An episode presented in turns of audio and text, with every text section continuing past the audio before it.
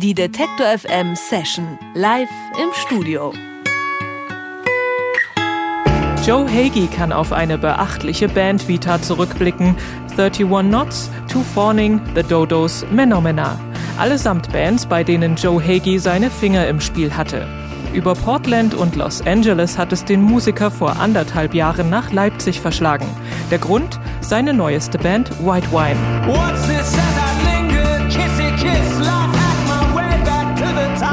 In Fritz Brückner und Christian Kur hat Joe Hagee zwei Mitstreiter gefunden, mit denen er seine Vision vom vielschichtigen Noise Pop auf die Bühne bringen kann. Bei White Wine rasselt und klimpert es gewaltig. Hier ein Fagott, da ein Synthi. Oder war das jetzt eine Flöte? Egal. Hauptsache es klingt gut und macht Spaß.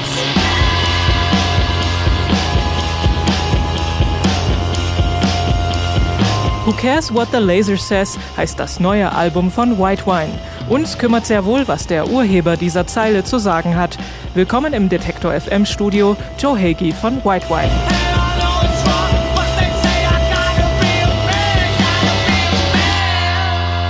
Hello, Joe. Welcome. Hello, thank you. You used to live in Portland in Los Angeles. You're living now in Leipzig for over a year, is that right? Yes, yeah. about a year and a half. I wonder how does moving from LA to Leipzig feel like? It must be quite a culture shock, right? It was less of a culture shock than moving from Portland to Los Angeles. Okay, actually, I, see, yeah. I think Portland and Leipzig have more in common than but LA is LA. There's nothing quite like Los Angeles. What was that like to get in this other world when, when you moved from Portland to Los Angeles? You felt like the apocalypse was right around the corner at all moments. You saw the very true problem of rich and poor in America put in front of your eyes at every moment almost. I would visit a friend who was a successful director and be in rich neighborhoods, and then I would go back to my neighborhood and it was just complete poverty. Mhm. Also ich habe Joe gerade gefragt, was das denn für ein äh, Kulturschock vielleicht war, als er von ähm, Los Angeles nach Leipzig gezogen ist. Und er hat gesagt, es war eher ein Kulturschock, als er von Portland nach Los Angeles gezogen ist. Denn äh, Los Angeles, da hat er gesagt, das fühlt sich an wie äh, die Apokalypse ist da vor der Haustür sozusagen. Es gibt eine wahnsinnig große Schere zwischen arm und reich. So uh, with that outside view on the US that you now have, uh, how do you experience what is going on in your home country, especially when you look at the election campaign and all the madness around Trump and the Republicans? It's heartbreaking. It's really sad, and it makes me angry, but mainly sad. It's amazing to see what corporate greed and power can do. It can do a lot, and America is the testing ground for all of it. Also ich habe ihn gefragt, wie das sich jetzt so anfühlt, wenn er von außen auf seine alte Heimat zurückschaut, auf die USA, wo ja gerade der Wahlkampf und Trump vor allen Dingen stattfindet. Und er sagt, ja, es macht einen nur noch traurig, also weniger wütend, sondern eher traurig, was da gerade passiert. So Germany's experienced some right-wing madness uh, right now as well. so I always find it hard when you, you know, you meet like old friends or relatives and you find out, whoa, they actually share those racist or radical positions. Do you know situations like that? How do you cope with that? Is it worth arguing with these people? I feel like a lot of friends are starting to have this more common thing that you describe. And my parents are really blind conservatives and they're voting for Trump. I've kind of attempted to talk to them about it, but it really, it's just they hear the media and they hear sound bites and they hear fear. Mm-hmm. That's all they hear. And they don't look out their doors to see yeah. what they have and what others don't have. And I don't think there's an easy answer, but I know that people need to actually talk to one another directly and actually experience each other, but that's not the way the world's moving. Also ich habe äh, ihn gerade darauf angesprochen, dass wir hier in Deutschland auch gerade so einen kleinen Rechtsruck erleben mit der AfD und äh, ähnlichen extremen Positionen und habe ihn darauf angesprochen, wie das so ist, wenn man zum Beispiel Leute in der Verwandtschaft oder Freunde trifft, wo man dann feststellt, die denken ja genauso hoch. Und er sagt, ja, das kennt er auch. Seine Eltern tatsächlich sind auch Trump-Wähler und alles, was die eben so konsumieren, sind eben so Soundbites, also kleine Sachen aus den Medien, die halt eine Botschaft tragen, nämlich Angst, Fear. Und äh, er sagt aber, ja, man muss auf die Leute eingehen, man muss mit denen reden. So, do you feel ever inspired by something like this as a musician? Yeah, constantly. I think in my generation, I grew up with punk rock that was all about culture and politics smashing together and wanting to create a little bit of revolt against something. And then somewhere in the 90s, that just became not cool, I guess. And so the underground followed that. For me, yeah, it's always something. I think everyone is a little tired of the cliche of political or cultural movements that are super obvious. But um, yeah, everything I do, it's about something political or about humanity in life because if you're just singing emptiness or just writing songs because you think they have a good melody, that's just not for me. Also auch die äh, politische Situation äh, inspiriert Joe zum äh, Musikmachen. Er ist früher mit Punk aufgewachsen, wo ja auch immer eine große kulturelle, politische Botschaft mitgeschwungen ist, die Revolte. Und äh, in den 90ern war das dann irgendwann nicht mehr so cool. Der Underground äh, hat dann mitgemacht und alle waren so ein bisschen ja Politik verdrossen. Aber für ihn, äh, sagt er, ist das ein ganz wichtiges Ding fürs Musikmachen. Da geht's also schon auch im Politische einfach um menschliche Inhalte. So, we gonna talk more about the music music and about white wine, uh, of course, in a bit. First, I want to give it up uh, for you to play an uh, unplugged live song. What are you going to play? Uh, this is called Losing Sweet Permission. Joe Haege von White Wine live by Detektor FM.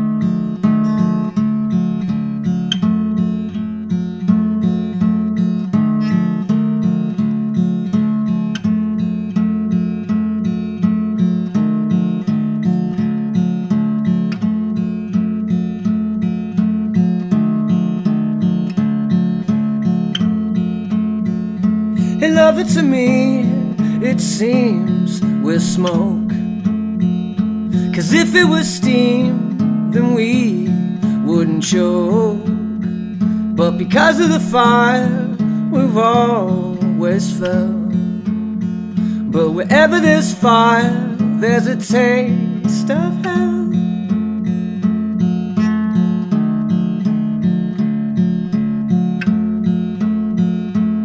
Suffice it to say, the day is near when calamity reigns and breeds a fear, making all our mistakes and all those fears seem pathetic and yet seem oh so dear.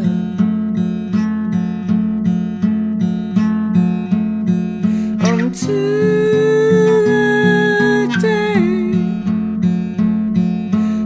you.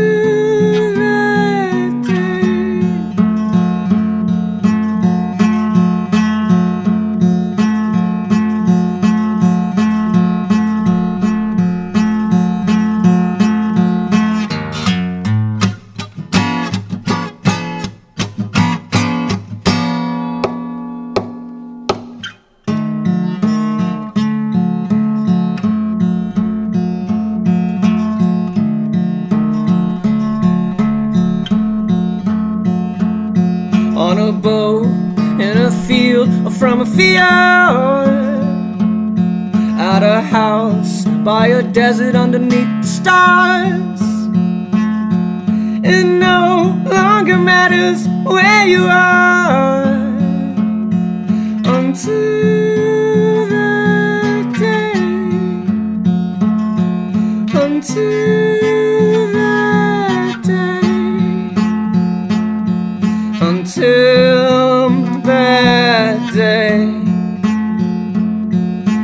until that day.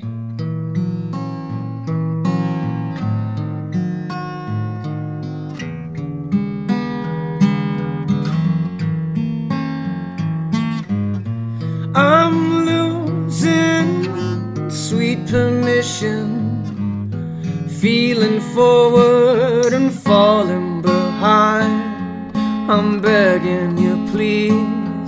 Let's break up the losing streak. Until that day, until that day,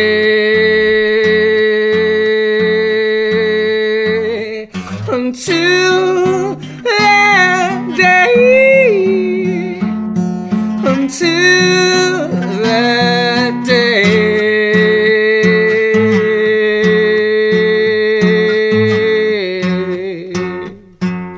Joe von White Wine in der Detektor FM session. So, White Wine started as a solo project.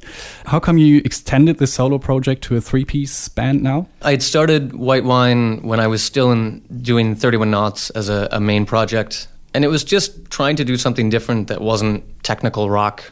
I wanted to challenge myself, and I did something more MIDI and synth based.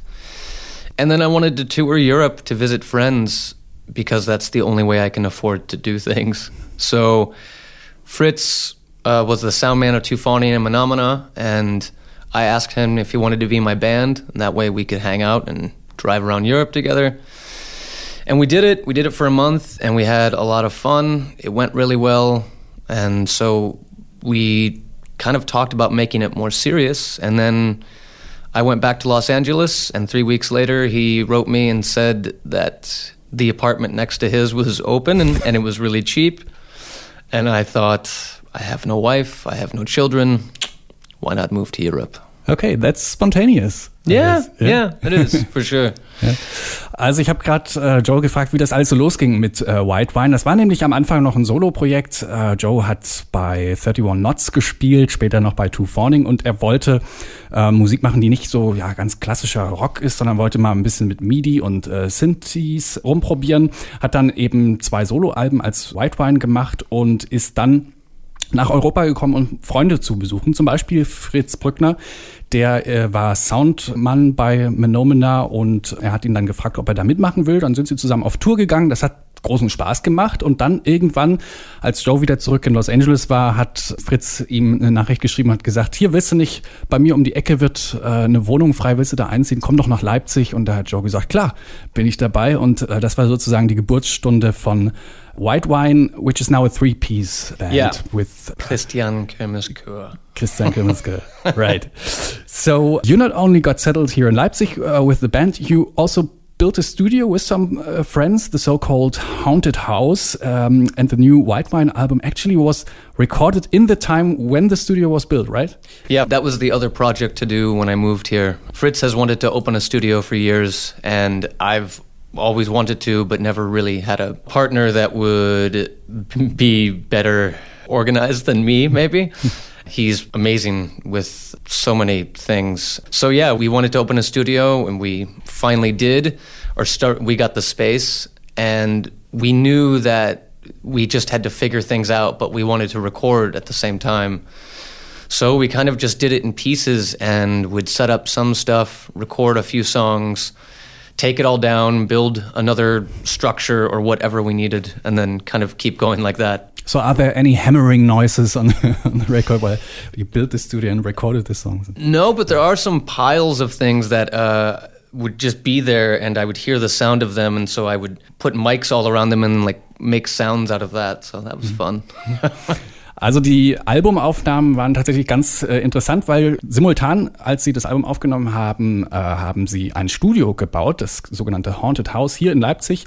Da hat er in Fritz Brückner den kongenialen Partner gefunden, der eh lange Zeit schon ein Studio bauen wollte. Und ähm, dann haben sie das so ja peu à peu gebaut und das Album aufgenommen und haben dann immer so Sachen, Strukturen irgendwie aufgebaut, wo sie gedacht haben, na, das könnten sie jetzt noch gebrauchen für das Album. Und dann war das so ein, ein Prozess, das Bauen des Studios und das Aufnehmen des Albums. Who Cares What the Laser Says is the title of the record.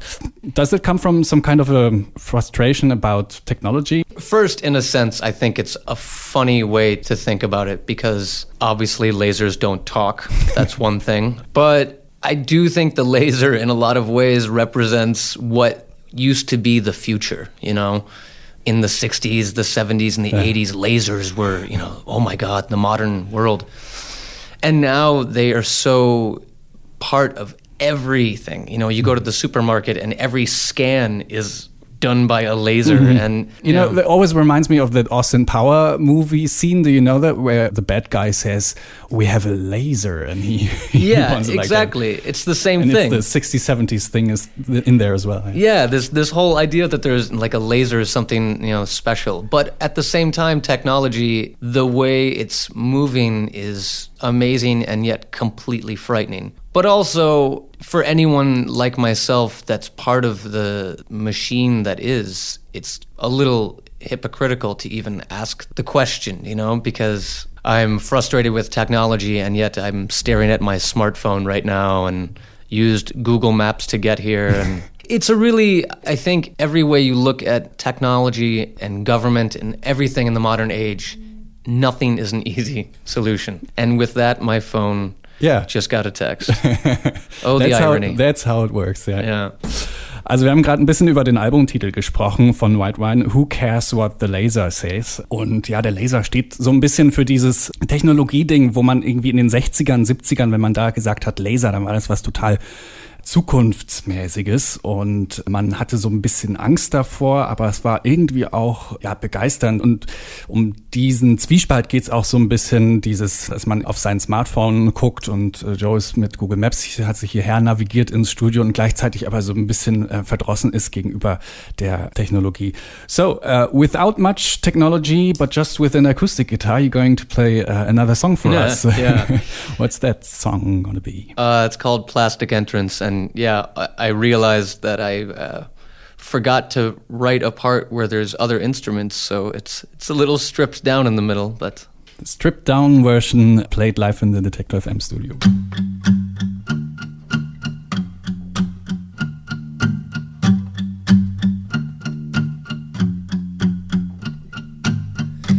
If you ever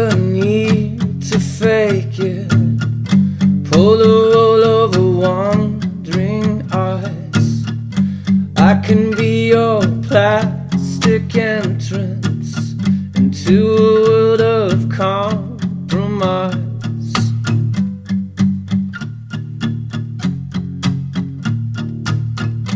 If you ever need to let go, throw your problems out the window and run.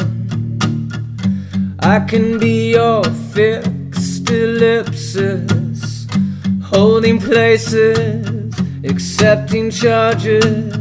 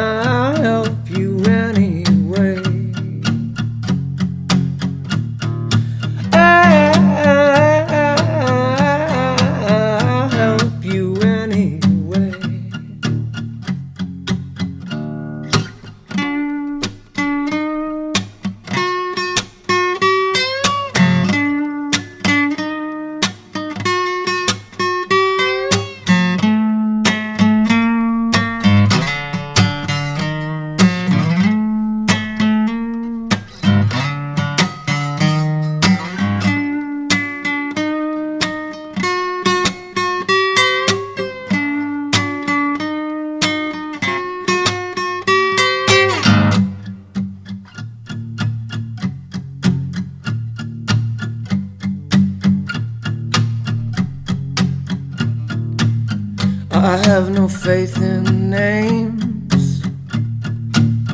I have no faith in rules. I don't believe in games.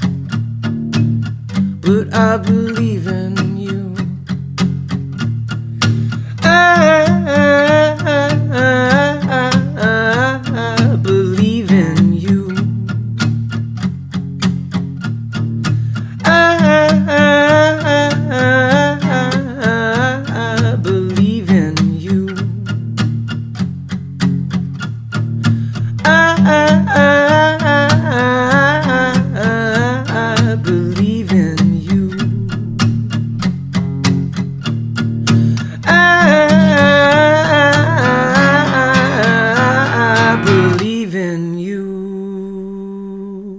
Plastic Entrance, live eingespielt von Joe Haege von White Wine hier im Detektor FM Studio. Quite a stripped down version. There's all lots of stuff happening on the on the record. I guess that must be pretty hard to strip it that down on, on one instrument, one voice. And, it's near impossible, and honestly, every time I think I should try to be more prepared, I, I don't even know where to begin because the way my brain works is I, I hear all these little sounds from each song and think, ah, I should try to do that, but you, you can't do everything on an acoustic guitar. Genau so ist es. Also alles kann man nicht machen auf der Akustikgitarre. Wer hören will, was da noch so alles passiert, und das kann ich sehr empfehlen, der höre sich das Album an. Who Cares What the Laser Says, so heißt das Album von White Wine.